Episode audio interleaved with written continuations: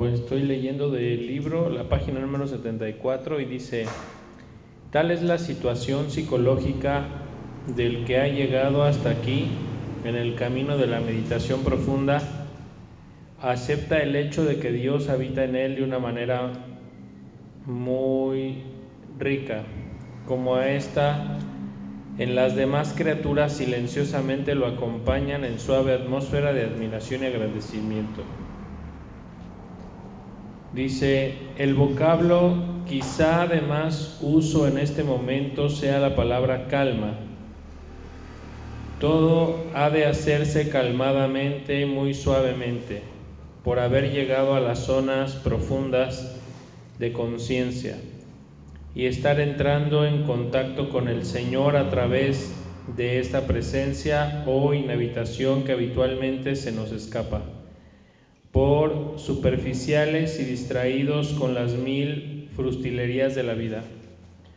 Quien logre este silencio pleno y quietud de todos los ruidos y apetencias, quien insista luego en acompañar sin prisas al Señor presente en el alma, pronto empezará a entender los secretos de la meditación profunda y ajustar el placer de la concentración y la conciencia del mundo espiritual ha llegado a la zona en que Dios suele encontrarse con el hombre, en la intimidad profunda del alma, mejor que en el bullicio externo de las criaturas materiales, esta asombrosa realidad que los místicos y santos de todos los tiempos han experimentado, puede abrirse hoy al cristiano común y corriente a través de la profundización que produce que, induce en su vida la práctica de la meditación. Esta parte final de nuestro método, con su descorsentante epílogo del vacío mental, tiene aplicación plena en los que buscan mejorar sus relaciones con el trascendente, el Dios infinito. Nada más que hasta la puerta de la unión con Él avanza el método. Obviamente, que los posteriores grados de unión que describen los místicos y que se pueden ver resumidos en el anexo primero de este libro, eh, nunca podrán ser causados por meros esfuerzos o sistemas humanos, solamente disponen al hombre, manifiestan con hechos el anhelo del Espíritu por recibir las gracias transformadoras de Dios que ha dispuesto a dar y a los que las piden y preparan seriamente para recibirlas. Nuestro método es el acercamiento psicológico o el proceso humano hasta el umbral de la acción divina. El maestro Eckhart de 1260 resume así, disponerse del espíritu hasta la puerta de las gracias sobrenaturales que describen los autores de la mística cristiana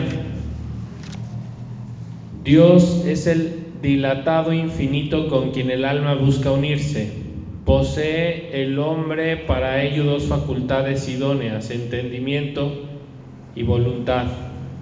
Necesita purificarlas de toda materia antes de intentar subir a Dios. Esta unión del alma es con la misma Trinidad Divina que habita en nosotros. Lleva a la práctica de la caridad heroica con el prójimo. La meditación es el camino hasta Dios que vive en el fondo del alma. Esto supone un largo proceso con el que el alma se dispone y desea. Todo lo cual, hermosamente enseñado por el místico dominico Eckhart, es un alentador resumen de lo mismo que hemos venido exponiendo en este método para la meditación profunda. Entonces, ¿qué es la meditación profunda, pues es buscar que, nosotros busquemos a Dios con todo el alma. O sea, que nuestra alma busque constantemente a Dios hasta que Dios finalmente se une a nosotros. Las palabras buscan a Dios, entonces el hecho de estar repitiendo constantemente el nombre de Dios finalmente nos va a llevar a la unión. ¿Sí? O sea, en lugar de tener en nuestra mente pensamientos negativos, en lugar de tener en nuestra mente pensamientos destructivos o, o de hacernos daño con los pensamientos, etcétera, debemos de poner nuestra atención constantemente en el nombre de Dios. Entonces, las palabras sirven, nos van a servir para estar constantemente poniendo toda nuestra atención en Dios. Y esto va a hacer que al final Dios nos recoja, o sea, va a hacer que nos absorba, se una de nosotros. Entonces es a base de la repetición, es a base de la repetición que nosotros podemos lograr esta unión. Entonces un decreto no solamente es decir una vez alguna cosa, sino un decreto es constantemente, decretar es ser muy constante en la pronunciación del nombre de Dios. Y cuidar que cuando pronunciemos el nombre de Dios, pues de alguna manera nosotros entendamos cuál es el significado de pronunciar su nombre. O sea, cada vez que una persona pronuncia el nombre de Dios, invoca toda la luz de todo el árbol de la vida. Entonces, por esa razón es importante saber que cada vez que tú pronuncias el nombre de Dios, pues enciendes toda la, la, esencia del árbol de la vida. Si por alguna razón yo no estoy preparado, o sea, no soy una persona que tiene amor, que tiene caridad, que se abre hacia los demás y siempre está enfocado en sí mismo, el hecho de pronunciar el nombre enciende todos estos mundos y muchas veces produce una crisis de conciencia en la persona. Inclusive nada más el hecho de pronunciar el nombre ya produce la crisis en la persona. Entonces al principio la pronunciación del nombre de Dios nos va a llevar al silencio porque el estar repitiendo y repitiendo y repitiendo el nombre de Dios va a ir purificando nuestros pensamientos, va a ir quitando todos los pensamientos malos. Automáticamente el nombre lo que hace es quitar todos los pensamientos negativos. Eh, todas las emociones negativas, todo el pasado de todo lo que he creado con mis pensamientos y emociones, todo la pronunciación del nombre lo va a ir purificando y lo va a ir limpiando y limpiando y limpiando. Cuando la luz ya se encargó de haber limpiado todos los pensamientos, en el momento en el que la luz ya me limpió todos los pensamientos, en ese momento la misma luz va a empezar un proceso en el cual va a comenzar a darme momentos de silencio. Entonces el silencio es producto de nuestra conexión con nuestro con, con, el decreto. Entre más una persona decreta el nombre de Dios, mm, va a experimentar más momentos de profundidad, más momentos de silencio. El silencio es la parte más oculta del alma. ¿Sí? O sea, Dios se puede decir que en su esencia es algo que está oculto. ¿Vale? Es algo que está oculto. En Kabbalah se le llama el universo de Atika. Atika quiere decir del viejo, del anciano.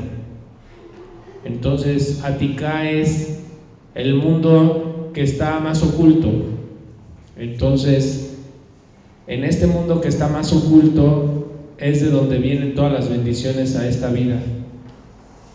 ¿sí? Por eso se dice que pues cuando nosotros tenemos mucho ruido en nuestra cabeza o hay mucho ruido, estamos muy enfocados en la pobreza o en la tristeza o en pensamientos buenos, malos o lo que sea en lo que esté enfocado, si no es el silencio la fuente de todo eso, eh, en realidad no es Dios. Entre más bullicioso, entre más ruidoso, entre menos certeza y silencio me lleve a experimentar, lo que estoy experimentando no es propiamente la luz más espiritual, la luz más profunda. La luz más profunda es el, es el silencio, ¿vale? Entonces, ¿qué significa? Pues significa que, que mientras nosotros no experimentemos ese silencio y nuestra mente esté con todo tipo de pensamientos, pues significa que no hemos trabajado lo suficiente con respecto al pronunciar el nombre de Dios. Entonces, decretar es, al decretar y decretar y decretar y decretar y decretar, voy a purificar mi mente.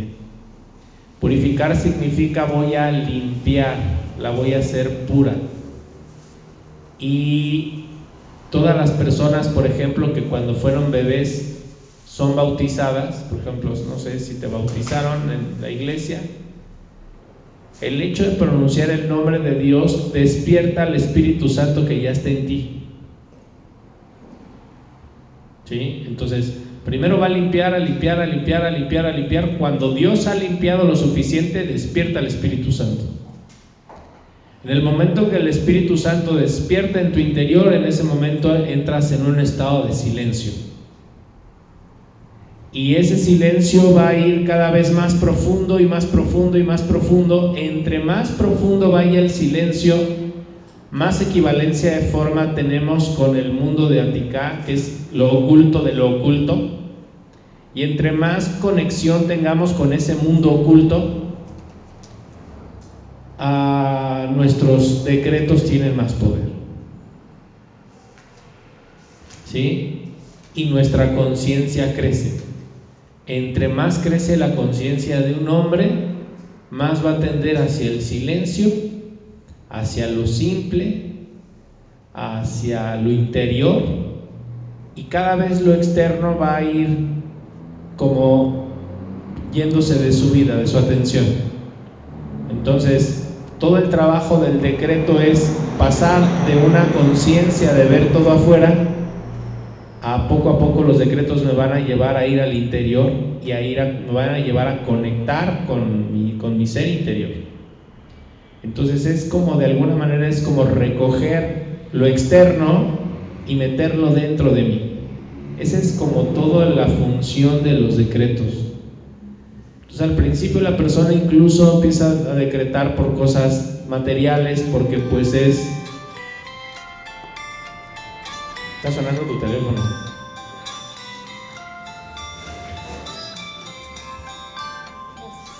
Este al principio pues es, importante que nos purifiquemos nuestra, nuestra mente y entender que nosotros somos una conciencia, tenemos una conciencia, somos un intelecto y el hecho de pronunciar el nombre de Dios y pronunciarlo y pronunciando y pronunciarlo va a ir limpiando el intelecto. Lo va a limpiar de tal manera, o sea, el intelecto se va a ir limpiando de tal forma que va a llegar un momento donde ya no haya necesidad de pensar. Entre más necesidad de pensar haya en la vida de una persona, menos conexión con la luz tiene entre más conexión con la luz surge en la persona, la necesidad de que surjan los pensamientos ya no es tan necesaria. Entonces va desapareciendo el pensamiento, va desapareciendo el sentimiento, ya va desapareciendo esa parte y la persona comienza a experimentar un estado profundo. Esos estados profundos, de ahí es de donde surge el misticismo. El misticismo es como la expresión de lo más oculto de Dios. Entonces, eh, entre más revelado sea nuestra vida, pues menos poder tiene nuestro, nuestra, nuestra vida, ¿no? O sea, por ejemplo, si ustedes se la pasan contándoles sus problemas a todas las personas, su vida no está oculta, su vida es revelada. Entonces, como su vida es revelada, menos capacidad de transformarla tienen, menos gracia ante Dios tienen para poder interceder o cambiar la situación porque lo están revelando. Todo lo que nosotros revelamos no es luz, sino es como la parte de la cáscara, es como una, en hebreo, una clipa. La clipa es lo revelado. Dios no está revelado, está oculto. Dios crea el mundo y se oculta. Entonces fíjense, creó el mundo, se ocultó y nosotros en realidad no lo vemos ni lo conocemos. Y es justo porque no lo veo ni lo conozco que Dios tiene el poder. ¿Sí? Pero cuando una persona, por ejemplo, comienza a revelar, por ejemplo, ¿qué, qué revelas? Pues empiezo a revelarte mis broncas y empiezo a revelarte, este, no sé, lo que pienso, lo que siento. Cuando una persona empieza ese proceso de revelación, en ese instante la luz pierde su luminosidad en esa persona y la persona es adherida a las cáscaras. Sí, entonces en lugar de revelar, por eso en lugar de quejarme, o en lugar de juzgar, o en lugar de decir lo bueno o lo malo que me ha pasado, pues en realidad tendría que ocultarlo, para que al mantenerlo oculto yo pudiera a través de mi decreto poder transformar la situación. Entonces, para que podamos ejercer un decreto, necesitamos Punto número uno, ocultar. Aprender a ocultar la luz. Eso es la primera parte de lo que necesitamos aprender a hacer. Aprender a ocultar la luz.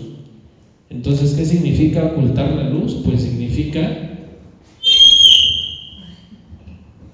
Para que despertemos. Si quieren hay que abrir las ventanas, es que está todo cerrado.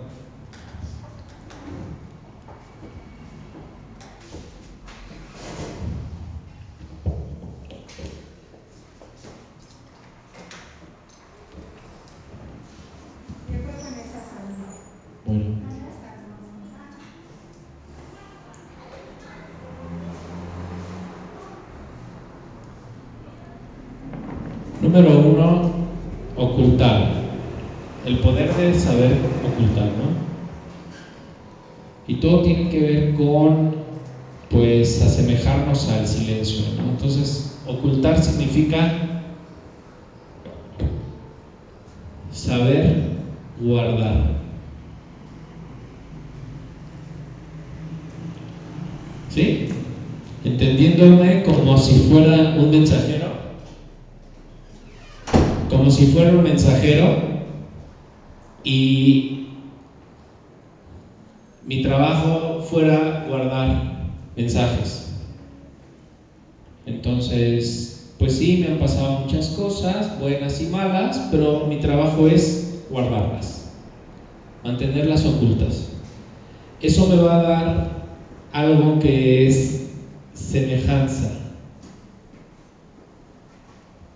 semejanza a la luz. Y eso va a comenzar a empoderar con nuestro hablar, nuestros decretos. Entonces regularmente los decretos no tienen poder porque la persona revela la luz, que sería como, como la otra parte, ¿no? O sea, la persona en lugar de ocultar, revela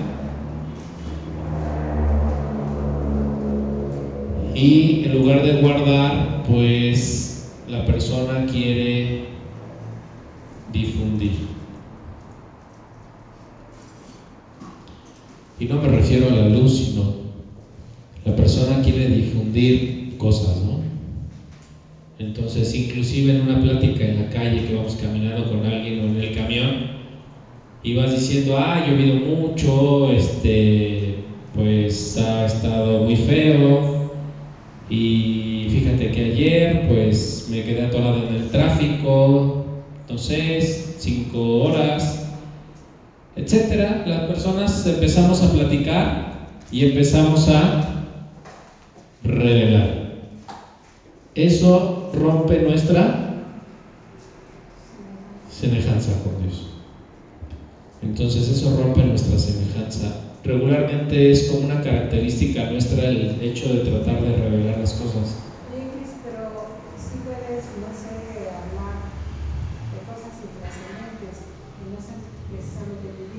No necesariamente. No necesariamente tienes que hablar de cosas intrascendentes. Si tú entiendes cómo es el principio de la luz, puedes hablar incluso de cosas que tengan un sentido este, sin necesidad de profundizar ni nada, puedes darle a tus palabras un poder especial. Si entiendes que el trabajo de la luz ha sido guardar el equilibrio del universo, el trabajo de Dios ha sido guardar un equilibrio.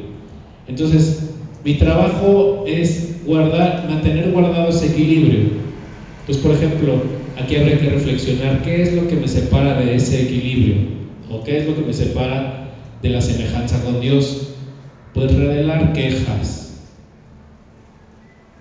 revelar juicios, hablar mal de otra persona, todo aquello que no sea, acá está la certeza, sea, el hecho de saber que lo que está pasando es lo mejor, todo lo que sea desconfianza, desconfianza, en realidad todo esto, pues obviamente no le da gloria a Dios. Le da más gloria a Dios el hecho de, de mantener silencio, ¿no? Inclusive, aunque sea que no diga nada, puedo tener más semejanza a la luz que de esta manera. Entonces, por esa razón, conforme crece mi conciencia y mi unión con Dios, nuestra conversación, en lugar de aumentar, va a ir disminuyendo. Nuestra necesidad de expresar y de hablar y de decir y de convencer va a ir desapareciendo.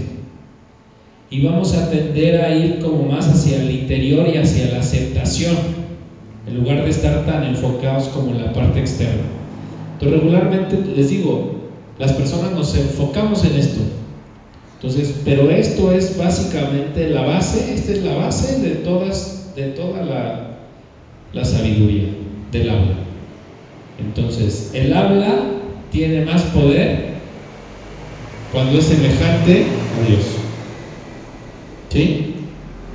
Entonces, de todas las pláticas que mantenemos en el día, ¿cuántas de nuestras pláticas en realidad están solamente revelando.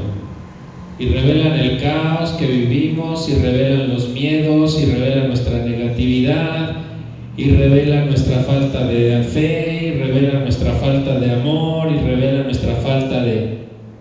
¿Sí? De ahí incluso que hay, por ejemplo, en hebreo no hay groserías o, por ejemplo, no hay malas palabras. Entonces, hay muchas cosas que conforme la persona va aprendiendo a ocultar, a ocultarse, la persona va a ir adquiriendo como de alguna manera este poder espiritual. Entonces, yo les recomiendo que si ustedes son personas que se cachan quejándose, o ya estoy hablando mal de alguien, o ya estamos en la sobremesa acordándonos de lo que me pasó en mi trabajo, entonces si ese es mi caso, y eso es lo que regularmente me está sucediendo, pues entonces no vas encaminado hacia la metafísica, o sea, no vas encaminado hacia el empoderar tus palabras. Tal vez vayas más encaminado hacia la parte de experimentar una vida sin Dios. En este mundo, que esta vida sin Dios es, definitivamente no hay control.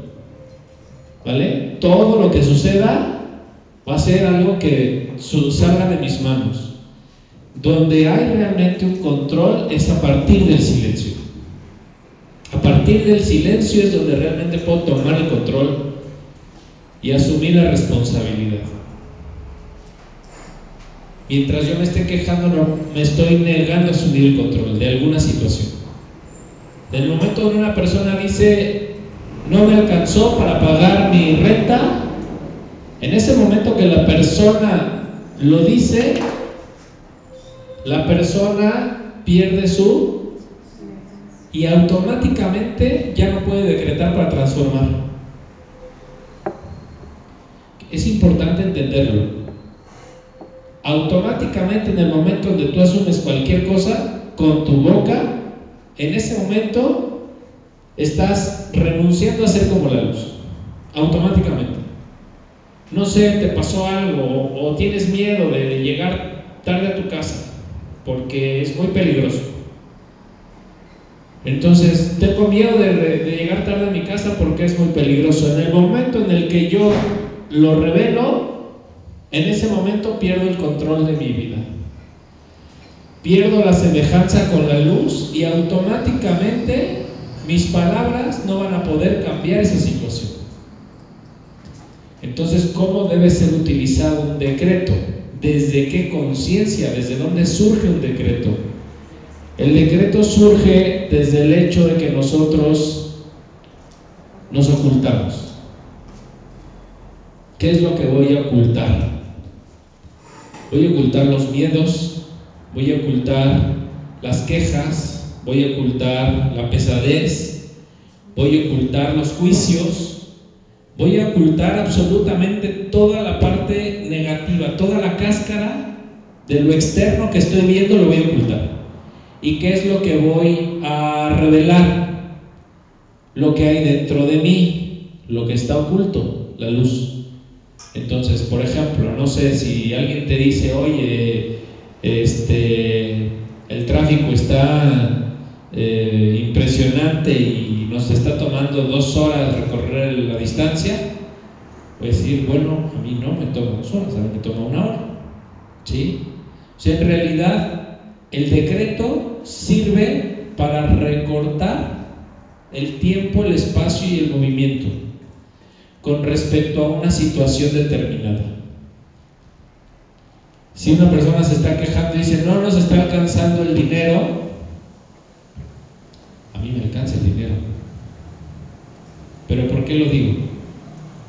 ¿Nada más porque sí? No, porque estoy conectada con la certeza que Estoy en la semejanza. ¿Eh? Estoy en la semejanza, estoy en la certeza. Mm. Digo, si no lo vi. Mira, todo esto, y lo venimos hablando desde que empezamos la plática, surge desde el silencio, la afinidad máxima con Dios. Todo el libro, si lo están leyendo, se enfoca y habla del poder del silencio. Y cómo en el silencio está toda la afinidad con Dios. Los ruidos exteriores, todo lo que hay afuera de nosotros, eso no es afinidad, no hay silencio, no hay poder, incluso no es considerada la luz. ¿Sí? Entonces, en el caos, en el ruido, no hay luz. La luz está dentro, en el silencio, en esa parte oculta. ¿Sí? Dios no se revela, no se deja ver. Entonces, una persona que deja ver su envidia o una persona que deja ver su enojo o una persona que deja ver su ira y se enoja con otro y le grita y le avienta algo, la persona que revela esa parte automáticamente está rompiendo la alianza que se hace a través del silencio con Dios. Decía, un decreto es la expresión del poder del silencio. Pero no el silencio de mis labios, el silencio de mi interior. Entonces también les decía, decretar es hacerlo, es un ejercicio, tú es una y otra y otra y otra, millones de millones de millones de veces. Y cada decreto que yo hago desde el silencio va a ir purificando mi mente, va a ir purificando mi intelecto, al punto de callarlo, va a callar mi mente. Como que la función más clara y, la función más importante de decretar es callar la mente. Es lo, es de eso se va a tratar. Entonces no solamente es decirlo porque quiero que aparezcan 50 pesos aquí, sino al, decirlo, el, la pura pronunciación del nombre de Dios va a ir limpiando de mí todas las quejas, juicios y desconfianza que yo tengo con respecto a que aparezcan esos 50 pesos. Lo va a ir deshaciendo. El decreto va a deshacer todo eso. Una vez que el decreto haya hecho todo eso, haya limpiado toda esa parte, va a empezar a surgir en mí el silencio. Cuando el silencio surge, entonces a partir de ahí podemos ir creando una realidad de abundancia o una realidad diferente. Entonces, el mundo físico va a tratar de revelar de revelar caos. El mundo interior va a tratar de guardar esa parte y va a mantener la certeza. A través de la certeza se mantiene un equilibrio. Entonces, yo sé que ha sido difícil y complicada tu vida y la situación por la que estás pasando es, pues de alguna manera está complicada, pero el hecho de que tú lo reveles no cambia nada, al contrario, lo hace más caótico todavía. Entonces, en lugar de revelar como la situación difícil por la que estoy pasando, debo de ocultar esa situación. Sea buena o mala la situación, la debemos ocultar. ¿Vale? Entonces, por esa razón, eh, cuando hablamos de la difusión, pues estamos hablando del oponente. Ese es el oponente. Oye, Cris, y aun cuando, supongamos, tú tienes algún temor, algún miedo, y lo comentas con tu pareja, pero porque sabes que te va a apoyar, porque Pero es más, la necesidad de la única manera de quitar el satán, si se lo revelas a tu pareja te va a juzgar. Pero si tú, por ejemplo, buscas a una persona experta, a un terapeuta experta en eso, pero eso no te genera juicio porque incluso hay de por medio dinero, hay de por medio el profesionalismo de la persona, se preparó, estudió y sabe resolverlo, no hay juicio. O sea, mis problemas no son para aventarlos al mundo, sino mis problemas son para aventárselos a alguien que me pueda ayudar. Y eso tiene mucho que ver con ocultar y con no perder la semejanza.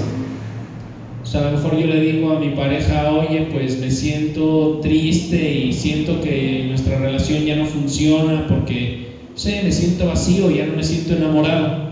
Y ella me va a empezar a reclamar por mi culpa, que hice o que hiciste, eres un esto, eres un aquello, tal, tal, tal, tal. Ya generé una pelea. Y lo único que hice fue revelarle que sentía un vacío. Y ella ya está enojada conmigo. Eso es porque no he entendido que todo lo externo es el Satán. Y el objetivo del oponente va a ser impedir que conectes con ese poder que hay en Twitter. Entonces, por eso sí tengo un problema, a lo mejor tengo un problema emocional o tengo un problema de salud o lo que sea. Pero bueno, pues voy con un doctor o voy con una persona que, me, que realmente sepa y pago. ¿Por qué pago? ¿El pago para quién es? Entonces me permite mantenerme donde. Por eso es importante el pago. Por eso es importante el hecho de dar, porque yo entiendo, me estoy desprendiendo de esto. ¿Vale? Entonces, pues la idea es que, que de alguna manera eh, en este primer paso nosotros podamos aprender a mantener la luz en ese estado de primordial de ocultamiento. ¿Sí? Sin perder obviamente pues la certeza, ¿no? Que es justamente lo que perdemos con todas las, con todas las quejas y con todo, con todo aquello. Entonces, inclusive por eso, o sea, la sabiduría te dice, si tienes una pérdida, pues tienes unos días para chillar, para quejarte, para patalear, para berrear, para decir lo que tú quieras. Pero a partir de que pasen esos días, olvídate de esa situación. ¿Vale? Por lo menos no la expreses si la quieres cambiar. Si la expresas, pues o sea, acostúmbrate, va a seguir ahí, pero si es algo que yo ya no quiero, lo tengo que callar para que empiece a tomarlo desde, este, desde esta perspectiva. Si yo veo que después de, no sé, de 5 o 6 días de que ya pasé por un duelo y se supone que ya no debería sentir dolor y sigo sintiendo dolor, ya pasó un año, pues entonces busca ayuda. Y el hecho de pagar por esa ayuda me permite desprenderme de esta parte. y que yo pueda ir a la paz. Entonces, por eso, por esa razón, una persona que realmente ayuda debe de experimentar esa paz y debe de ayudar a que los demás experimenten esa paz. Entonces, mientras nuestras palabras no hay, cuando nuestras palabras no ayudan, no vamos a hacer sentir paz a la gente ni vamos a hacerla sentir ese silencio. Y cuando nuestras palabras ayudan, van a ver cómo la gente se va a quedar en paz, en silencio. O sea, hay pláticas que te dejan en silencio, porque esas pláticas realmente vienen desde dónde? Desde el silencio. Y hay conversaciones que me dejan más dañado y más lastimado que antes, porque pues esa conversación venía de otro sitio. Entonces, por esa razón es importante que pues nosotros tratemos de ser semejantes a la luz y aquí hablemos de la parte del ocultamiento de la luz, ¿no? Entonces esa es la primera característica de un decreto.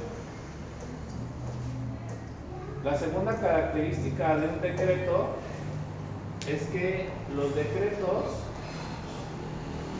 son palabras que surgen del alma. Las quejas son palabras que surgen del ego.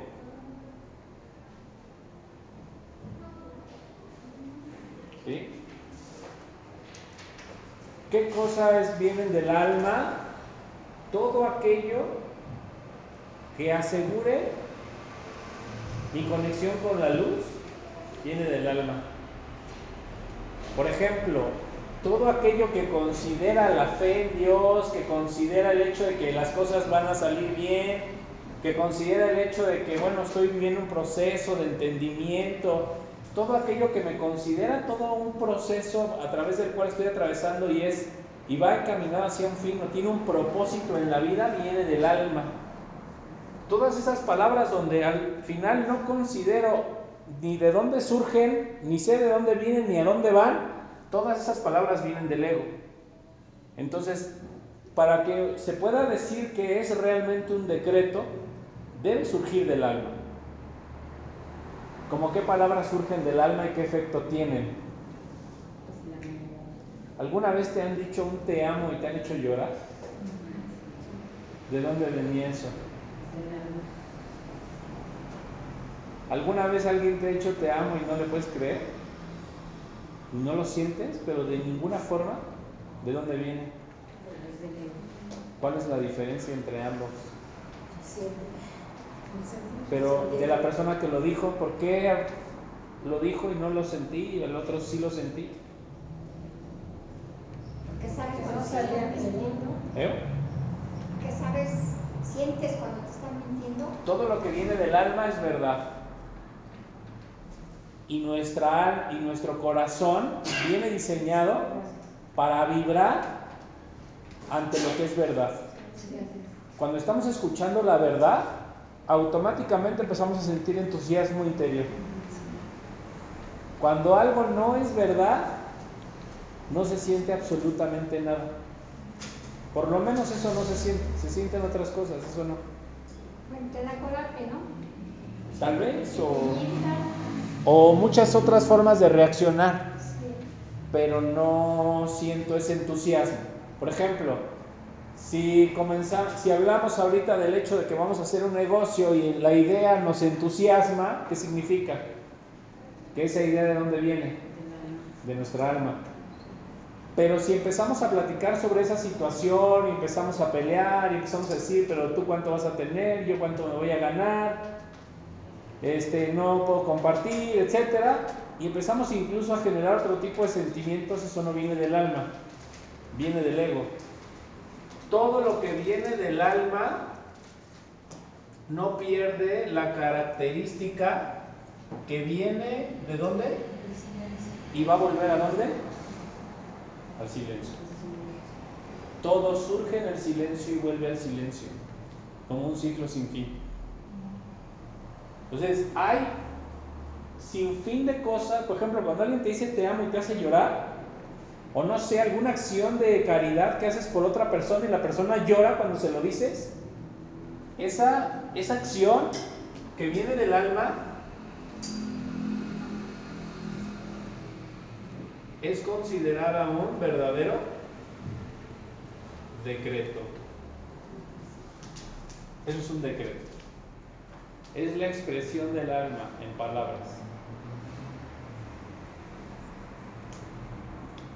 No necesariamente que hace llorar a alguien, puede ser incluso que le, no sé, venía triste y pensando que iba a perder todo y después de que platicaste con la persona se ve entusiasmadísimo y va a, recuperar su vida. Bueno, todo eso que hablaste con la persona viene de dónde?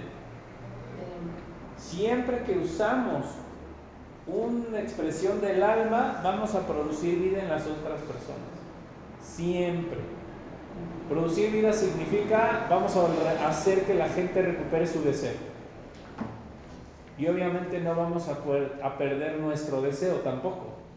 Porque todo lo que viene del ego mata el deseo. El objetivo del ego es matar el deseo. ¿Cómo puedes matar el deseo de alguien? Diciéndole que no puede. O tú misma, por ejemplo, ¿cómo matas tu deseo? Ya nunca voy a llegar a mis metas, no voy a hacer esto, ya viene el cierre de mes y no voy a llegar, pues al final ni voy a poder, o sea, siento que no puedo. Todas esas palabras vienen de dónde? No son verdad, no son consideradas un, un decreto. El decreto entonces es luz. Es una expresión de la luz. Y el ego solo expresa obscuridad. Dudas, miedos, produce esa sensación. Así es como alguien puede entender que algo no es verdad. Inclusive la persona que dice es que hablé con Dios y en un sueño y me dijo algo y me dejó, o sea, me dejó con una desconfianza en si seguir o no con mi negocio. Pues ¿qué crees? Te voy a decir una cosa, no hablaste con Dios. ¿Vale? Y fíjense, ¿eh? también las características de los seres de luz y las características de los seres que no son de luz. Y hay muchos, infinidad de seres que no son de luz. El propósito de esos seres es generar ruido. Generan ruido. ¿Sí? Por ejemplo, un día yo sentía mucha culpa de que no veía a mi papá y entonces en un sueño un ser se acerca y me dice, eh, tu papá se va a morir de, de un infarto. Entonces desperté traumadísimo porque aparte no lo podía ver y porque aparte dije, pues se va a morir de un infarto. Pero entonces después descubrí que eso viene de quién. No es luz, no es verdad. Si fuera luz, el decreto produciría que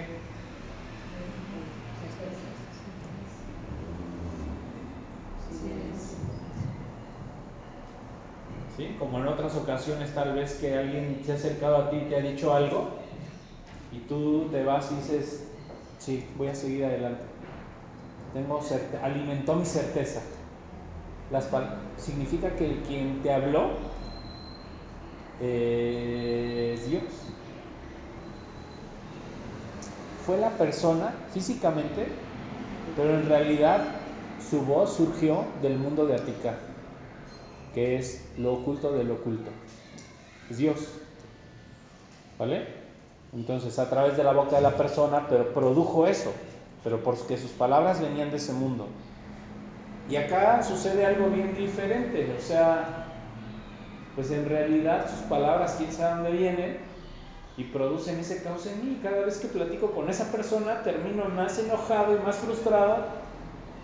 Entonces, no estamos ni siquiera platicando. No se considera ni siquiera una conversación. Esto solo es ruido. No es una conversación, no hay un intercambio de información, no va a haber un proceso de comunicación, no va a haber un entendimiento mutuo, no va a haber nada, solo es ruido. La próxima vez que te quejes, acuérdate, no vas a producir ningún proceso de entendimiento, no va a haber luz después de eso, vas a experimentar caos y vas a experimentar oscuridad. Entonces, no lo hagas. Simplemente hay que entenderlo. O sea, cuando veas que tu ego está hablando, lo mejor que puedes hacer, ¿qué es? Porque a partir del silencio surge la luz. Por ejemplo, estoy peleado con mi pareja y quiero ahorita solucionar las cosas, pero ella está sentida conmigo y no quiere platicar conmigo y no quiere platicar conmigo y, no, yo estoy, insiste, insiste, insiste, insiste, insiste, insiste, ¿qué estoy haciendo? Le voy a generar un caos a mi esposa y me voy a generar un caos a mí. ¿Qué tendría yo que hacer? Callarme. ¿Hasta qué momento? Hasta que pueda hablar con mi alma. En el momento donde yo guardo silencio, a partir de ese momento comienzo a adquirir qué? Y cuando haya la suficiente semejanza con Dios, en ese momento voy a hablar con la verdad. ¿Sí? Entonces, una plática de un tipo que viene borracho, que quiere convencer a su mujer que lo perdone, no tiene verdad, ni va a tener luz, ni va a haber entendimiento, ni ella lo va a sentir, ni lo va a aceptar, ni absolutamente nada. Pero esa es la razón. O una persona que te quiera convencer de alguna cosa, o, o la vida en general, que a veces nos quiere convencer de muchas situaciones, pero no es algo que viene realmente con verdad, simplemente no se va a sentir. Es algo que no se siente. ¿Vale? Por eso un decreto no es solamente decir una palabra, es expresar lo oculto del oculto a través de una palabra. Eso es un verdadero decreto. Estoy expresando el poder de Dios con una palabra. O a veces ni siquiera con una palabra, solo con mi silencio. ¿Sí? Había una persona que provocaba crisis de conciencia nada más acercándose a la gente.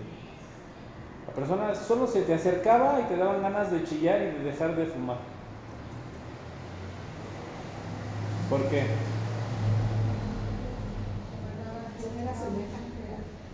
A, la luz. Por la semejanza. ¿Sí?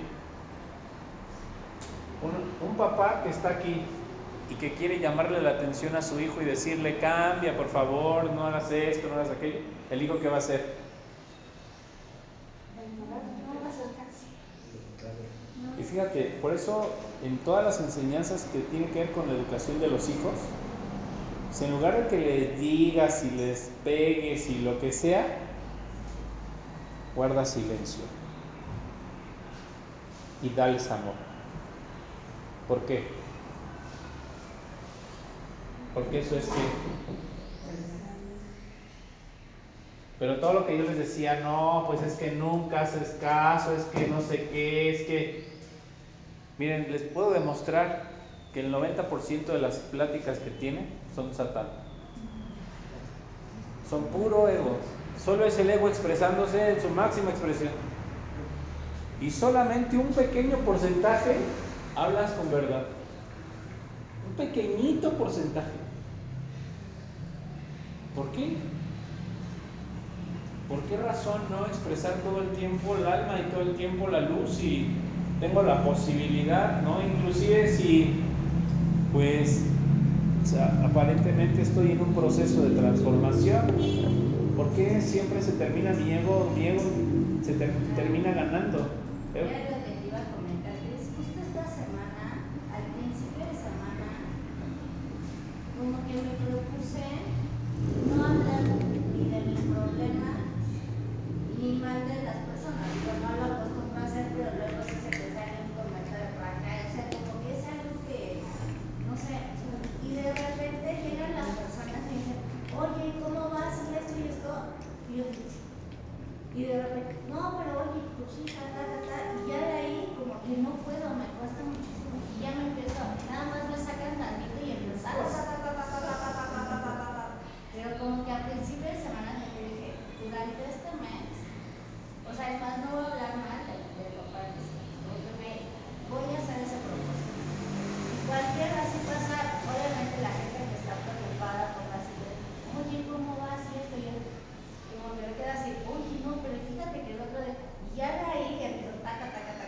¿por qué, Ya no ¿por sé, qué el mundo hará están eso? O sea, ¿por qué alguien te vendrá como a sacarte un hilito? Bueno, Porque son pruebas también, ¿no? sí, supongamos que está preocupada la persona, Sí. pero al final, la luz, ¿qué me da? Miren, si Dios se apareciera en mi vida después de que yo tengo un problema, ¿qué me diría? Así en el momento después de que tuve un problema, ¿qué me diría? Silencio. No me diría nada. ¿Por qué? Pues porque quiere que hagas conciencia, ¿no? ¿Eh? Porque me ama. Porque realmente te ama. Porque realmente te ama. Regularmente los seres humanos cuando vemos a alguien que le está pasando algo, ¿qué hacemos? Ay, no, Pero depende, Cris, si, si yo estoy sufriendo algo y llega mi marido, por decir, y no me dice mi papá, me pongo peor. O sea, es que Si no te ignora, sí. Pero si te pone tu atención y te escucha Ajá. y te toca, pero no te dice nada y te abraza, te aseguro que no. Porque él, tú, o sea, confundimos el silencio con indiferencia y no es, es bien diferente. El silencio de Dios es, obviamente le intereso porque Él me creó y ¿cómo no le voy a interesar? Sí. Pero sabe guardar. Sí, sabe, eso es, esto que hablo es el significado de guardar el Shabbat. Es en realidad entender lo que es ser semejante a la luz. Obviamente yo, no sé, alguien viene y me dice, oye Cris, ¿cómo vas con el dinero? Pues, ¿qué quieres que te diga, no? ¿Ahí qué haces? ¿Que guardas silencio? O sea, Eh, a veces es importante decir, pues, ¿qué quieres que te diga? Mira, prefiero darle chance a que las cosas se compongan. Al final, lo importante es que yo no revele mi problema. Porque mira, si yo le dijera a esa persona, sigo pobre, no tengo ni para comer, de todos modos esa persona no va a hacer nada por mí. Le voy a generar un caos a esa persona y me voy a generar un caos a mí porque estoy haciendo más grande mi problema. Mi boca no está llevando la luz y la verdad. Mi boca está llevando oscuridad. Entonces el hecho de decirle, pues es, le estoy dando tiempo a que las cosas sucedan. A veces el contestar sin contestar es lo más sabio cuando alguna persona te hace ese tipo de preguntas. O a veces definitivamente decirle las cosas van bien. Aunque en este momento definitivamente no vayan bien. Pero ¿por qué le digo las cosas van bien?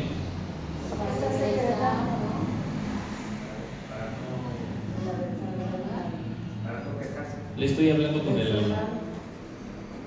Le estoy hablando desde mi alma. El alma no cree que existan las quejas, el alma no cree en un oponente, el alma no cree en los juicios, el alma no cree en la desconfianza, el alma no cree en el caos, el alma solo cree en qué?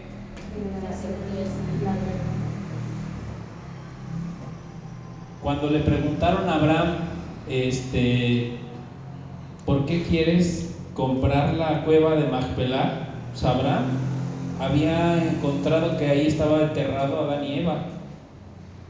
Y por eso quería comprar esa cueva, porque dijo, esta es una bendición, aquí me puedo enterrar junto a Adán y a Eva, y ahí voy a enterrar a mi esposa y mis hijos, y todo el mundo va a seguir ahí. O sea, es un campo santo, pues. A la persona que se la compró, jamás le reveló por qué la quería. Si se lo hubiera revelado, ¿qué hubiera pasado? ¿Están de acuerdo? Hoy la gente dice, pues es que el oro vale, ¿no? Entonces por eso te lo vendo en 50 mil pesos un centenario. Pero hace muchos años que la gente no creía, pues, en México en 1800 todas las monedas eran de oro. ¿Qué significa? Fíjate, cuando el otro día que dije, me puse a analizar, en 1800 los centenarios eran nuestra moneda del diario. Y hoy los centenarios los ves cada... Pero. ¿qué significará? Fíjense si lo analizamos a profundidad, ¿qué significa realmente eso?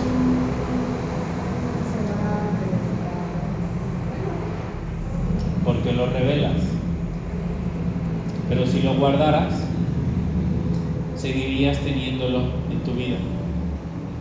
Y a veces las personas ¿cómo no sabemos. eso fue la nación? ¿Eh? O sea, eso, la devaloración no fue de que nosotros anduvimos diciendo, ¿no? Sí, Sino sí, pero el oro. Por eso el oro. ¿cuánto Por eso, vale? porque el oro se sabe su valor. Por, e, como se sabe su valor, no permanece oculto, ni silencioso, ni con certeza. Produce caos, produce muertes, produce un buen de cosas. Entre cuando algo vale, cuando algo realmente vale, o lo que sea, ¿eh? incluso hasta el sentimiento que tengo por una persona, ¿qué debo hacer? ¿Qué debo hacer? Guardar el secreto. ¿Por qué, ¿Por qué debo guardar el secreto? ¿Qué siente, una, ¿Qué siente una pareja cuando la otra pareja le da mucho amor, le da detalles, le da un montón de cosas, la procura? No le dice nada, solo hace eso. Se siente, porque eso lleva a qué? ¿Sí? Entonces fíjense, las palabras no necesariamente, un decreto más bien, no necesariamente es una palabra. Inclusive el decreto más poderoso a veces es una actitud, es una acción. A veces una, te digo, con el hecho que te pares y te quedes callado enfrente de la persona, le estás haciendo un decreto. El punto es que nosotros aprendamos a usarlo, porque todo esto es pura práctica. Pura entender que todo lo que hacemos es un decreto y todo lo que hacemos debería ser una expresión de nuestra alma. Entonces, no sé, por ejemplo, si yo por- si yo entiendo esto y alguien me preguntara en esta semana quién se compromete a llegar a su meta, ¿qué, qué tendría que hacer? ¿Mm? Sí, sí, es parte de mi trabajo. ¿Qué tengo que hacer? Nosotros vamos parando. Hacerlo.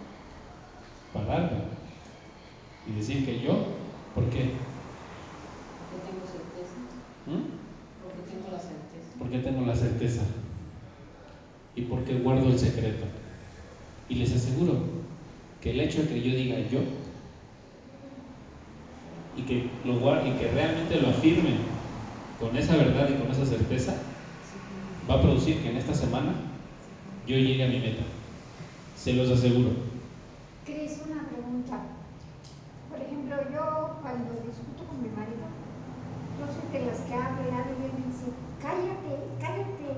Y yo más le digo, porque entre más me dice él, yo sé que lo hago enojar más y más hablo y más hablo y yo le digo, cállate, cállate, cállate. Pero así a- al borde de, de que quisiera De no te desaparecerme, de que no me aguanta. Sí, estoy mal, Tú ya vas sé, al conoce. pero ¿cuál es la luz ahí de en él? Pues en los dos, ¿no? O sea, ¿cuál es la luz en los dos? Porque tanto, tanto tú no tienes luz, y como te lo he dicho de muchas formas, o sea, es la raíz de muchos de tus problemas, y seguramente él también tiene muchas broncas por esa situación. O sea, al final, les digo, a partir del silencio pueden hacer la luz, pero uno de los dos tiene que empezar. Se necesita uno que guarde silencio.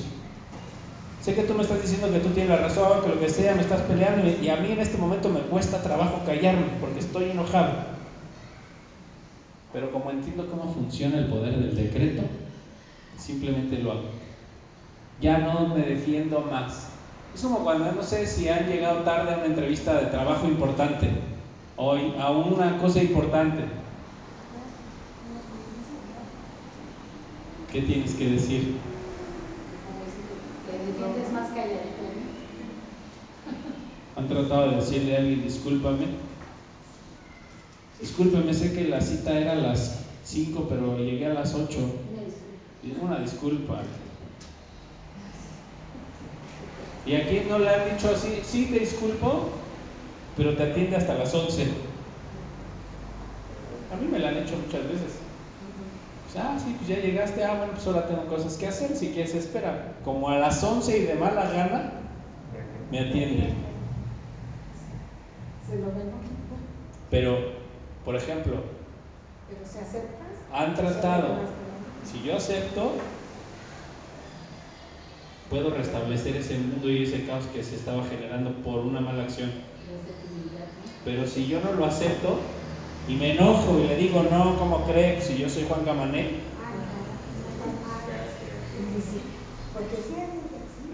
o me quejo.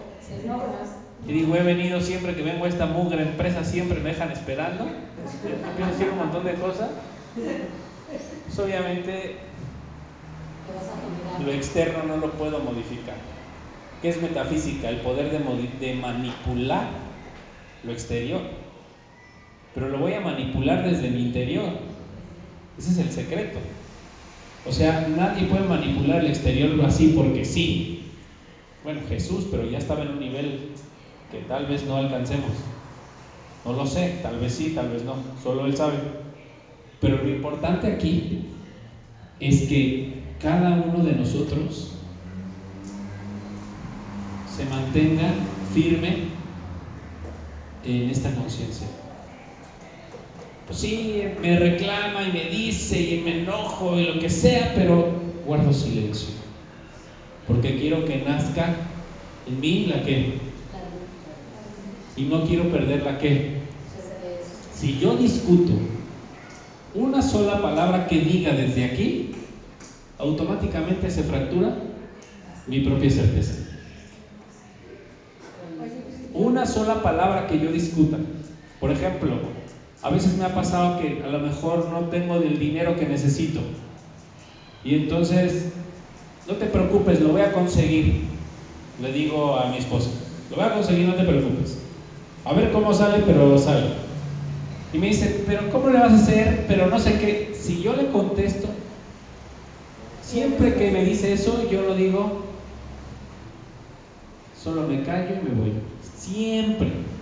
Porque sé que si yo, lo, si yo le contesto, se pierde la que. Entonces, Y así como, como ese ejemplo puede haber 20 mil cosas más Sí, en nuestra vida donde en el momento donde yo empiezo a contestarle a la persona, en ese momento se rompe es el vínculo. como si, te, si te conectaras y cayeras en el acuerdo de la otra persona. Te vas hacia el otro lado automáticamente. Automáticamente. Es que tienes que entender que la no es la otra persona, es la cáscara la que te quiere jalar hacia su nivel. Tú estás adentro del mar rojo y está abierto, estás pasando. Y la cáscara quiere que te ahogues. Bueno, pero ella te lo puede, te lo pregunta, bueno, yo digo, no, bueno, a mí me ha pasado, lo preguntas porque dices, es- bueno, siento que ella por preocuparse te puede decir, ¿y cómo le vas a hacer? Pero porque es su forma de, su preocupación de ella. Al final, cuando, cuando una persona se preocupa genuinamente, tiene la certeza absoluta. O sea, le cree. Lo vas a lograr lo vamos a lograr y vamos a salir adelante y vamos a salir. Cuando la persona está de este lado, lo único que puedo hacer es me callo. No hay más, ya no hay una sola palabra más que te pueda decir que te pueda ayudar, ni a mí tampoco. Sí. Fer, pero cuando guardas y estás en silencio ante una situación y o sea, hay un momento en que sí como que eres un audience player, eres un audience player que guarda silencio, guardas el sentimiento, o sea, ¿cómo canalizar esa energía? Porque ahí no estás guardando silencio, te estás reprimiendo. La diferencia entre guardar silencio y reprimirte es que cuando tú guardas silencio crees absolutamente que Dios está detrás de eso y lo va a resolver. Pero cuando tú solamente te callas porque no sabes qué decir o porque la situación está mucho más grande de lo que tú esperabas, no lo estás haciendo desde aquí, lo estás haciendo desde el miedo. Lo estás haciendo desde tu ego. Entonces hay gente que se queda callada desde su ego, pero es porque tiene miedo, porque no sabe ni qué decir. Este silencio del que te hablo es no pierdo la certeza absoluta que Dios se va a encargar de mi sustento. Aunque tú me estés diciendo que no vamos a llegar a, pagar las cosas, digo, sí lo vamos a hacer. Solo que no te lo digo. Lo siento con todo mi ser. No lo expreso. Me retiro, me meto ahí, le digo a Dios, ayúdame.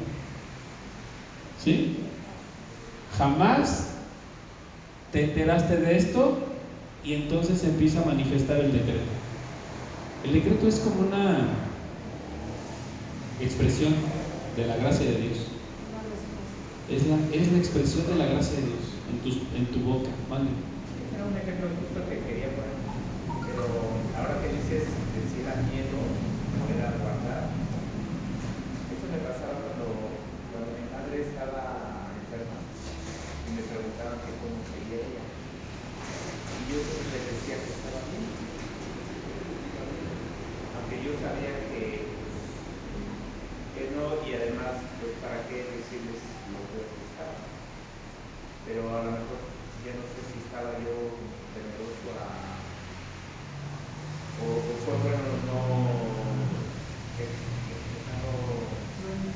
No, divulgar eso.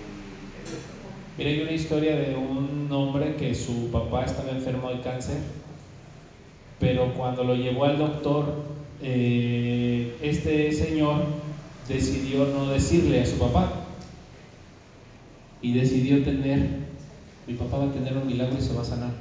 Sin embargo, el doctor a él le había dicho que ya era terminal, o sea, ya no había remedio. Entonces, ¿cómo estás? ¿Cómo, ¿Qué dijo el doctor? Que estás perfecto, papá. Pasa nada. Estás súper bien. El papá duró todavía dos años más. Se enfermó y se murió después de que este señor cometió el error de contarle a sus demás familiares que el papá estaba enfermo y que era terminal lo que tenía. Entonces, cuando ellos se acercaron y le revelaron que estaba enfermo, ¿por qué no te has muerto si tu hermano se murió en menos de dos meses? Ya llevas dos años de que le dijeron a tu hijo que estabas... en- A partir de ese momento se murió. Creo que duró un mes más y se murió. Entonces, ¿cómo este cuate obtuvo dos años más de gracia de para que no se muriera? ¿Cómo fue que lo obtuvo?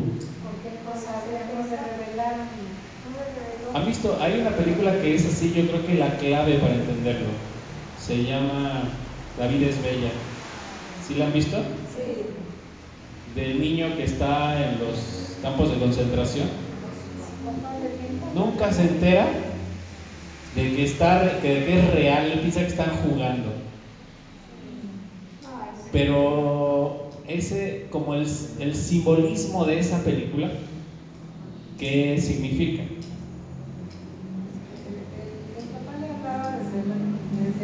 Por el silencio del papá, el niño sobrevive. ¿Cuántos de nosotros somos capaces de actuar de esa manera con los demás? Fíjense, ¿eh? cuando le decían a Jesús, defiéndete, di algo, haz algo, truena los dedos y, y ordénale que. ¿qué hacía?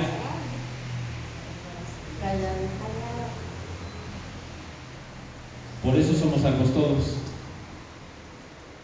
Ahora, En nuestra vida es algo, mucho más simple que lo que le pasa a Jesús. Y lo único que tenemos que hacer es mantener igual el, mis- el mismo poder. Mira, es un poder, tenemos un poder, pero está guardado, está oculto. Hay que conectar con ese poder oculto. Oye, Cris, cuando él dijo mi reino no es de este mundo, él se refería a que su poder era interior. Que está toda la luz adentro de él. Inclusive se las puedo revelar, pero nadie me va a escuchar. Entonces ni siquiera las reveló, pero no se quejó. Pero no tuvo negatividad, egoísmo, pesadez, angustia. no corrió, o sea, no, simplemente no perdió la que y guardó silencio. Porque dijo, ante un juicio que me diga defiéndete, cualquier cosa que yo te diga, vas a buscar la manera de destruirla. Mejor no te digo nada, a ver, destruye mi silencio. La mayoría de nosotros prefiere expresar puras tonterías y obviamente el mundo te las va a atacar a guardar silencio. Entonces, se los digo, hasta en una, en una pelea de pareja. O sea, la gente prefiere discutir y dice, aunque sea, aunque ni siquiera tengan sentido lo que estás diciendo, guarda silencio. No es de que no, mira, eso ya sería como, como pegarle en el hígado, o sea. Pero tu silencio ya no viene, ya no está produciendo luz. Estela, tu silencio está produciendo oscuridad. Pero no, porque si me empieza a decir, ay, es que, ay, dices, por favor, y me volteo Por eso, pero eso no, no nace desde el amor. Eso nace desde una queja, un juicio, una duda. Es malo, nunca ha sido bueno conmigo. Este silencio no surge de ese lugar. Si se dan cuenta, este, este surge del Gamsule Toba. Dios está detrás de esta situación, no la puedo manejar. La que se calla soy yo. Pero fíjate de dónde nació mi silencio. Dios está detrás de esta situación, no la puedo manejar, me supera.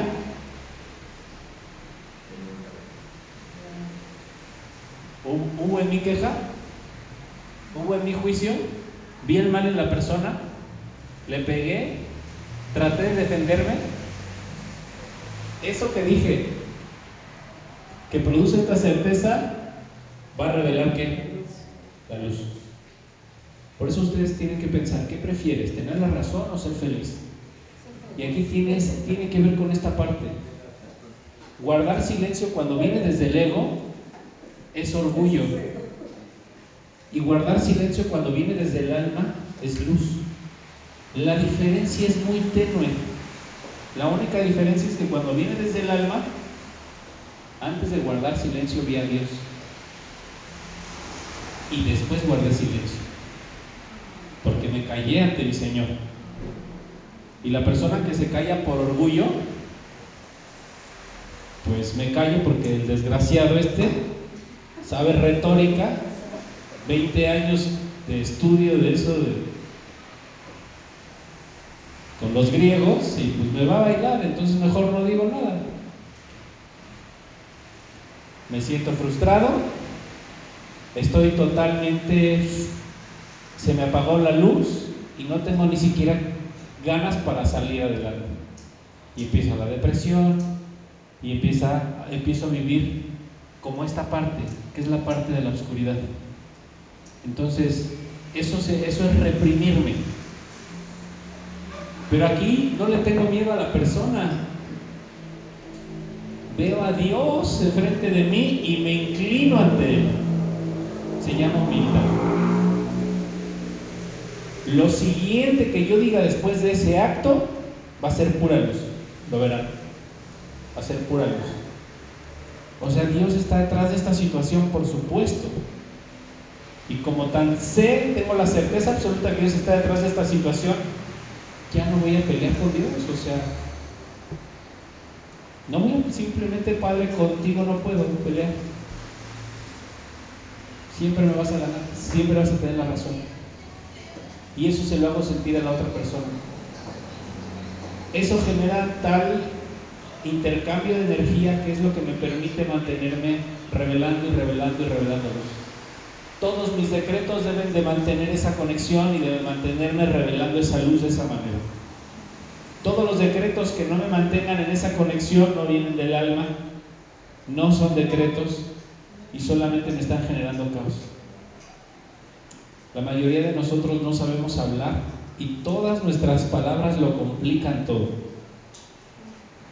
O sea, estás, estás enjuiciado, estás ante el juez, te está preguntando y todavía lo complicas más. Tengo una experiencia que me pasó hace muchos años. En mi primer trabajo, este, hice unos manuales de un almacén y todo, y me dijo el dueño de ahí, oye, pues se fue el, jefe del almacén, te ofrezco el trabajo y todo. Bueno, total, hacían ellos velures, asientos para coches y ese rollo, ¿no? Compraban la tela desde Estados Unidos, el hilo, y ellos lo urdían, lo tejían y todo ese rollo. Bueno, pues mi trabajo, una de las funciones de mi trabajo era revisar que los tonos de los hilos con las telas fueran los mismos. Y un día, en mis cinco minutos, llega pues, el camión, trailers, eran millones de dólares, llegan trailers y me dicen, vamos, venimos a entregarte pues el producto, ¿no? Lo primero que yo debía haber hecho es abrir una bolsa, ir a una caja de luz y revisar si el hilo coincidía con la, con la tela, era muy fácil. Bueno, no lo hice.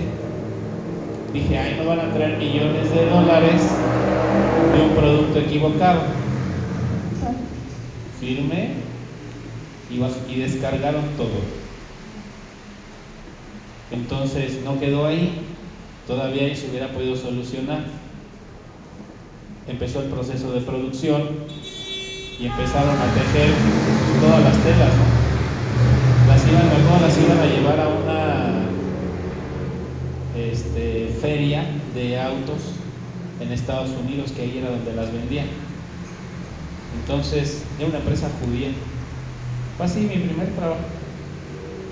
Y entonces, pues el cuate este se llevan al, al proceso de urdido y todo, acaba el producto terminado, pues ya lo tienes, y se lo llevan a Estados Unidos. Y en Estados Unidos, pues su control de calidad es así como que tienen máquinas que te dicen la variación de color. Pues, obviamente la máquina arrojó una barbaridad. Entonces, eh, pues obviamente le dicen a uno de los dueños, eran varios hermanos, se apellidan Basini. Por cierto, pues si algún día oyen mi audio, pues ya les pido perdón. Seguramente que ya lo he pagado de muchas formas. Entonces, resulta que estos cuates, este, pues le hablan al encargado de la producción y lo regañan, ¿no? Le dicen, oye, pues no inventes, mira cuánto dinero nos costó y obviamente el cliente, porque el cliente ya no quiso trabajar con ellos. Entonces, total que el cuate este, muy enojado, me mandó, a me mandó llamar y me dijo, ¿por qué no revisaste que los tonos de colores coincidieran? Tú hiciste los manuales de procedimientos del puesto y al final no cumpliste con lo que debiste haber hecho. Y entonces yo tontamente, en lugar de guardar silencio, lo primero que le dije es, no se me hizo este, en ese momento no se me hizo algo que tenía que haber hecho. No me acuerdo la palabra que usé, pero fue una barbaridad. Entonces, obviamente, se quedó callado, no me dijo nada, me fui, seguramente pateó y, y berreó y le pegó a todo lo que tenía por ahí en su oficina. Y obviamente fue mi último día de trabajo en ese lugar, ¿no? O sea, me corrieron por un error que tuve. Que yo pienso que si yo hubiera guardado silencio en ese momento, probablemente no hubiera sido el rollo tan dramático. Porque obviamente eso llegó a oídos de todo el mundo y hasta mi papá se enteró, ¿no? Porque mi papá me hubiera metido a trabajar ahí. Entonces, ¿por qué razón nos complicamos en nuestra vida?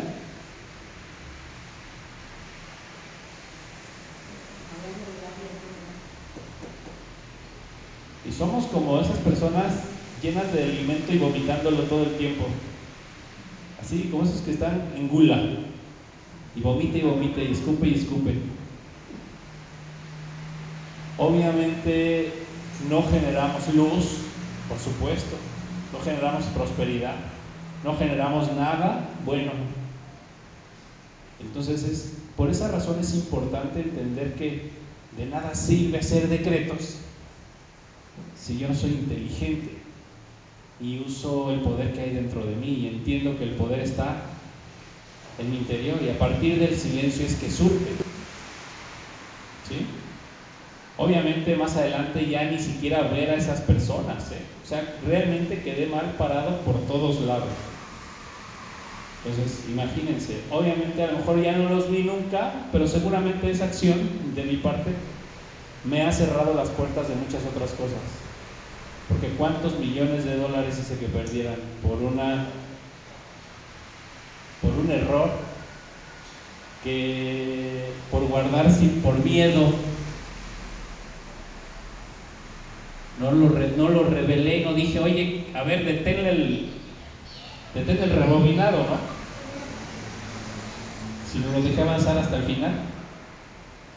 Y ya en el final, aparte, ya con broche de oro, me hice el harakiri, me enterré el cuchillo en la panza y me lo estiré hacia el lado derecho. Y pues ya, ahora qué hacemos. Entonces, de esta manera, yo a lo largo de mi vida después de eso, tenía, tenía como 17 años.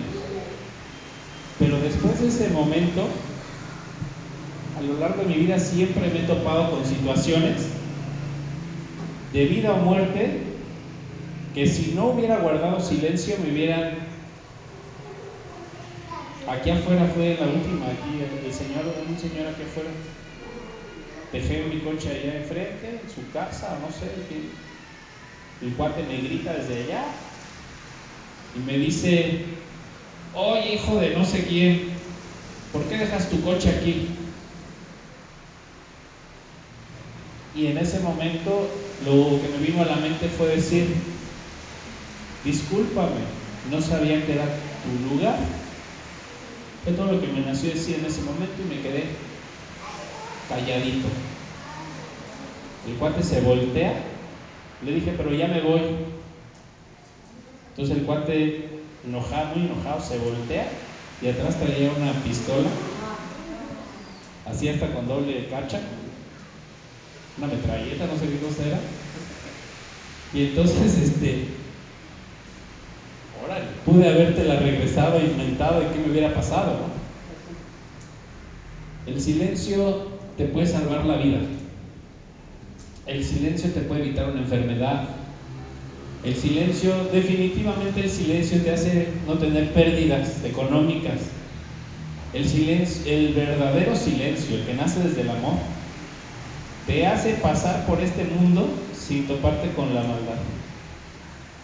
De verdad, te brinca las trancas, te da la vuelta a las cosas negativas. Pero obviamente pues eso se aprende, no se aprende hasta que te pasa.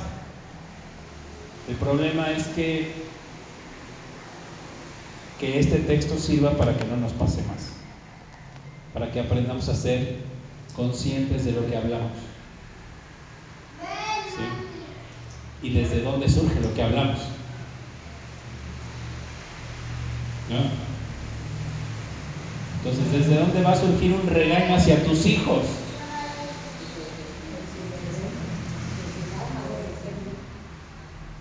¿O desde dónde surge un regaño hacia otra persona? Tal vez, puede ser que sí, puede ser que no. No sé, un maestro antes de terminar la carrera, en el último semestre, me hizo una, era una presentación, pero yo no había estudiado nada porque me ido de fiesta un día antes. Y solo copié y pegué toda la información y la puse ahí. Y empecé a leer todo y aparte estaba todavía como tomado y yo solo leí todo lo que decía ahí. El cuate me dijo, bájate. No te, primero no te quiero volver a ver. No debiste de haber estudiado mercadotecnia, eres una papa, no sabes hablar en público, no sirves para esto. Vete de mi vista. Así, me hizo llorar. Se me bajó la borrachera y yo creo que lloré todavía Bacardí o no sé qué había tomado. De la letra. ¿Sí? Y bueno, después al final me pasó con seis, ¿no? Pero me destruyó totalmente, ¿no? Obviamente, después de eso, yo no quería volver a saber de hablar en público, pero nada. ¿De dónde vinieron sus palabras? De su ego. Y así yo he visto que muchas veces destruimos a las personas. Así destruimos a las, así en un instante. Por eso a veces a mí cuando me tratan de evaluar como si estuviera encantando por un sueño, le digo, cállate, cállate, cállate, no te pedí eso. Ve con otra persona, conmigo no. Entonces, pero básicamente es eso, o sea, nuestras palabras realmente destruyen. Digo, si te tocó la fortuna de que estuviste con alguien bondadoso y te hizo luz con sus palabras, qué padre. Pero si estuviste con un canijo que aparte le fue mal en su vida y está frustrado y con esas mismas palabras te proyecta, pues sí te puede destruir, ¿no? Entonces, por eso Dios quitó el poder a nuestros decretos. Más bien lo, ocultó. Nos dio la capacidad de hablar y ocultó su poder. ¿Vale? La mayoría de las personas por eso habla y no tiene conciencia del poder que tiene, porque el poder está oculto. Pero cuando te lo revela, como ahorita que se, no lo está revelando, es porque lo va a despertar. Pero ¿cómo lo vas a usar? Esa es la pregunta. ¿Con qué propósito lo vas a usar? Pues a partir del silencio, ¿no? Definitivamente si no sé qué decir, mejor me callo. Si la gente dice, se va a acabar el mundo, por favor, ayúdenos. Dios, está acabando el mundo y todos gritando y chillando y todo. Y no sabes qué decir, ¿qué tienen que decir? Así mira. Como en el temblor de, del último temblor, ¿no? que se estaba cayendo, todos los edificios se estaban moviendo así, mira, tas, tas. La gente gritaba, todo el mundo decía un montón de cosas, y en el momento fue algo bien feo. Yo solo me acordé de una cosa. Mejor cállate. Solo me quedé así. No dije nada. Solo hasta cerré los ojos. ¿Sí? Cuando ese temblor es el caos de tu vida y tu matrimonio, o cuando ese temblor es que quieres tener la razón con alguien y que te estás peleando con alguien allá afuera, o que te vas picudeando con otro coche, ¿qué es lo que tienes realmente que hacer? Definitivamente guardar silencio. ¿No? Entonces, les, digo, me ha pasado varias veces, yo creo que es una, es una corrección de mi alma porque me ha pasado varias veces. Un día entrando a una gasolinería, un en una camioneta, se me avienta bien feo y todavía y me voy estas que metiendo al, pues, al carril para cargar gasolina y se me mete y me echa para atrás y hasta me da un así. Y lo primerito que me viene a la mente es, pues enójate, quéjate, dile de cosas. Y lo primerito que vino a mi mente fue, se bajan dos tipos y traen pistola. Está cañón, ¿eh? Yo dije, ¿qué tal si por lo menos una pitadita le hubiera dado? Entonces, yo pienso que en el infierno, en el purgatorio, en los lugares donde hay caos verdadero, la única manera de defenderte es calladito. No hay otra forma. ¿Les ha pasado tratar de explicar algo sin que nadie te crea? Que te acusen injustamente, que, que por más que quieres defenderte, todos creen algo bien diferente. ¿Sí les ha pasado? Bueno, y si no les ha pasado, ¿cuál es la mejor forma de enfrentarlo? Te callas. Y la experiencia me ha enseñado que los años te dan la razón. Pero ¿qué, qué hubiera pasado si no me hubiera callado? ¿Vale? Entonces, es importante entender ese principio. El segundo paso de un decreto es que los decretos vienen de Del alma. Y finalmente, el número tres es un decreto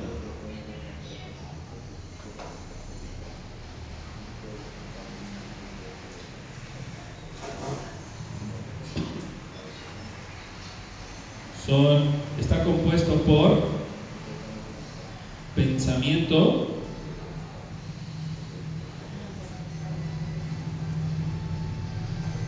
y acción unidas.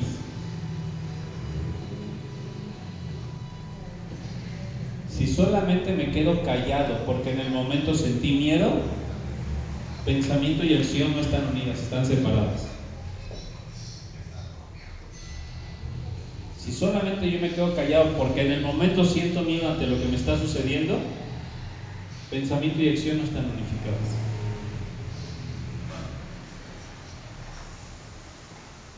¿Sí? Definitivamente no están unificadas. O sea, el silencio tiene que venir de, de la certeza. Pensamiento es la conciencia y la acción es que mi cuerpo siga mi conciencia. ¿Sí? En otra ocasión sucedió que este, pues unos chavos trataban de extorsionarme en, en un negocio que tenía y trataban de extorsionarme y, entonces comenzaron a ir a pedirme dinero constantemente. Pero entonces pues ya iban varios, ya traían pistolas y querían todo el tiempo dinero mínimo de 3 mil, 5 mil, 10 mil pesos. Bueno, el chiste era, fue que en una de esas ocasiones, y toda la gente de ahí, de esa colonia, sabía que estaba pasando eso, incluso todos estaban viendo afuera, porque iban y se estacionaban en un microbús y ahí empezaban a decir un buen de cosas, ¿no? Pero bueno, el chiste es que en una de esas eh, salí y los cuates estaban diciéndome cosas así, pero feas, groserías y así, cosas gachas. Y lo que me vino a mi mente fue así. No, me dio miedo porque dije, la luz está detrás de esto. Si Dios me quiere muerto, ya me hubiera matado. ¿No? Dios está detrás de esto. Entonces, no sé por qué razón en el momento sentí Dios está detrás de esto y me quedé callado. Justo ese día que yo hice eso, descubrí que lo que tenía que hacer era irme de ahí. Inclusive le di las gracias al chavo y le dije, pues mira, si te, en otra vida o te debo algo o te quedé a deber algo, pues ya te lo pagué, ¿no? Con esta situación. Y ya, y ya, ni modo, ¿no? Si no entiendes lo que hago y yo tampoco entiendo lo que tú haces, pues ya, así lo dejamos. Y en el momento guardé silencio. En ese momento me pude retirar, jamás me volví a enterar de esas personas, jamás los volví a ver. Pero en el momento sentí esa parte, la necesidad de guardar silencio. Me quitó de esa bronca. Si les contara cuántas broncas, de cuántas me ha sacado en el momento justo. Y por alguna razón en el momento justo me viene la necesidad de guardar silencio. Entonces el silencio es como la, la expresión de Dios. Inclusive en asaltos. En asaltos también me ha pasado que simplemente guardo silencio. Tiene un poder especial, ¿eh? Una, gente, una persona me decía, oye, ¿qué palabras dices para eso? Pues mira, la verdad lo único que hice fue guardar silencio, cerré mis ojos y dije, Dios está detrás de esto. El cuate se le empezó a pegar a la gente que iba al lado de mí, de todos. Yo lo único que hice, traía toda mi quincena de todo lo que había cobrado. Y lo único que hice fue, tenía un billete de 20 pesos que había guardado aquí por alguna razón. saqué ese billete y solo se lo di. Y el cuate ese enojado me lo arranca. Seguí mi silencio y se fue.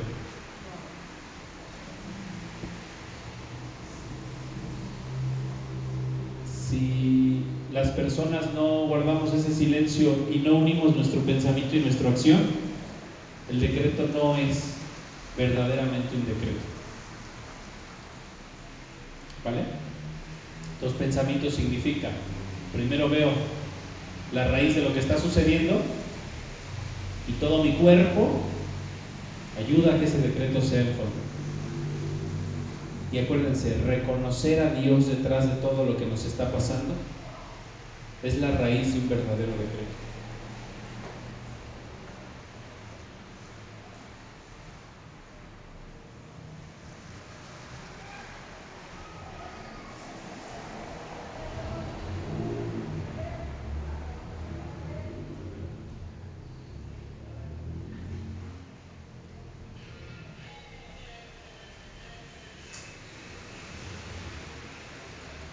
¿Sí?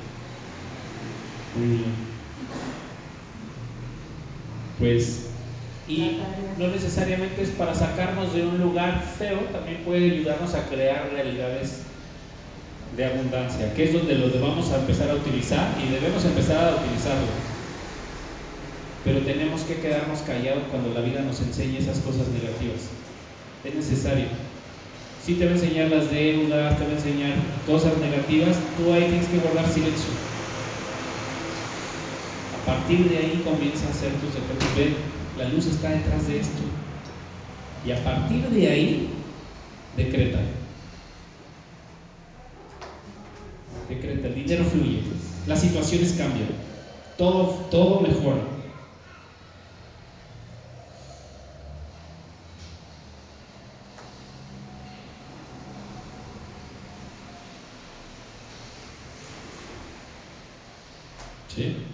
En alguna ocasión saliendo de, de la escuela, cuando estudiaba, este, se me cierra un, coche y, me, hacía media avenida central, una avenida como el periférico, se baja, me suben a su coche y me, y me secuestran. Y entonces, pues me empiezan a sacar todo, ¿no? Dinero, todo lo que traía en el momento, y mi coche se lo lleva. Y este, y me empiezan a decir, sabemos quién eres, sabemos dónde vives, sabemos dónde viven, quiénes son tus papás, sabemos, todo de ti sabemos, ¿no? Sacan el celular y empiezan a revisar. Yo tenía la costumbre de poner papá, mamá, y así, ¿no? Entonces, sacan el celular y empiezan a ver que, este, que tenía el nombre de mi papá, el nombre de mi mamá y todo, ¿no? O sea, pues nunca, no te imaginas que te va a pasar eso. Pero bueno, los cuates estos así me tuvieron un rato, fuimos al cajero varias veces, sacaron dinero, todo el dinero que, pudimos sacar y gastar en el momento. Total que este, pues lo único que yo hacía era guardar silencio. Había uno de ellos que era un señor grande, muy gordo, con unas manos así como del tamaño de mis dos manos más otras dos manos, era una de sus manos, y ese nada más me iba pegando así en la cabeza, ¿no? Y entonces yo lo único que hacía fue guardar silencio, solo me quedé callado. Este, pasaron como unas 3, 4 horas yo creo, y este, me dejaron ir. Y dejaron mi coche, o sea, lo desvalijaron y me sacaron todo, pero al final pude recuperar el auto, ahí estaba, ¿no? Eh, el silencio te puede hacer que mantenga, mantenerte con vida. El silencio te puede sacar de la cárcel. Conozco a un tipo que salió de la cárcel por guardar silencio, por no defenderse cuando tuvo la oportunidad de defenderse. O sea, hay muchas cosas que yo creo que es el fondo de esta clase y tenemos que analizarlas bien profundamente. Yo estoy seguro que si en nuestra vida, en el 50% de las veces hubiéramos guardado silencio, no estaríamos viviendo consecuencias negativas ahorita. Estoy segurísimo. O sea, si en lugar de cuando estaba la pelea en su máximo apogeo, en lugar de seguirle, me hubiera callado, ¿no? O en lugar de renunciar y decir renuncio, me hubiera esperado, otro gallo cantaría, ¿no? Entonces, bueno, pues muy bien, conciencia más acción, el decreto. La tarea de esta semana es analice en su vida desde lo que se acuerde. Todas las veces que pudieron haber guardado silencio, acuérdense que estamos de cada rosca sanada. Todas las veces que pudieron haber guardado silencio, por ego, por miedo, por querer ser más que el otro, decidieron expresarse. Y eh, tienen que apuntarlas y eso es lo que tienen que pedir perdón en esta semana. Y decirle a Dios, perdóname. Oye, Cris, entonces cuando dicen que este, una cosa es levantar tu voz, o sea, no gritarla, sino decir las cosas que tú consideras, ¿no? Sí, guardo silencio, levanto mi voz desde el momento en que tenga, desde que mi postura ya sea desde el alma, ¿no? Es Cuando ya puedo tú decir, guardas silencio es como humillarte, decir, Dios está detrás de esto, está bien. Esto me está purificando, esto me está quitando algo peor, yo me dejo. En el momento en el que tú haces eso, en ese momento un ayúdame luz te transforma totalmente. Un- una última anécdota, les puedo contar muchas, pero una. Estaba fuera de una, estaba esperando una combi, eran las 11 de la noche y estaba todo oscuro. Todo estaba todo oscuro y yo estaba solo, no había nadie más. Entonces llegaron unos tipos y uno me empieza a jalar una cadena, traía una cadena, creo que era de oro, y una chamarra como de piel, un saco. Y uno por atrás me jala el, el saco y el otro me jala la cadena por acá y el otro me estaba metiendo las manos a las bolsas. Eran varios, no supe ni cuántos eran. Lo único que en el momento se me ocurrió fue cerrar mis ojos y decir no hay nada más aparte de Dios aquí. Y le dije ayúdame. Empecé a invocar a los ángeles. Hay una oración que se llama Beshem Adonai, Mimini, Mijael, Mismoli, Gabriel, Milivna y Uriel, Meahorai Rafael, Beol Roshi, Shekinatei. Y esa oración es delante de mí Rafael, detrás de mí Miguel, a mi derecha Miguel, a mi izquierda Janiel. Alrededor de mí la presencia de Dios y dentro de mí la fe, la certeza absoluta. Solo dije eso. En ese momento se encendió la, el faro porque estaba, justo estaba parado en un faro, se enciende el faro y sale gente de una casa. Pero como todo sucedió en el momento, así que se encendió y empezó a salir gente, como eran como 6, 7 personas de la casa, se espantaron y se fueron. Y ni me quitaron la chamarra, ni me quitaron la cadena, ni me quitaron la cartera. Sí, hola. Entonces, pues, bueno, pues una anécdota más. Vale, pues muchas gracias. Dentro de nuestro silencio es conveniente estar 15 y 15 en Dios. ¿Estar pensando en qué? En Dios.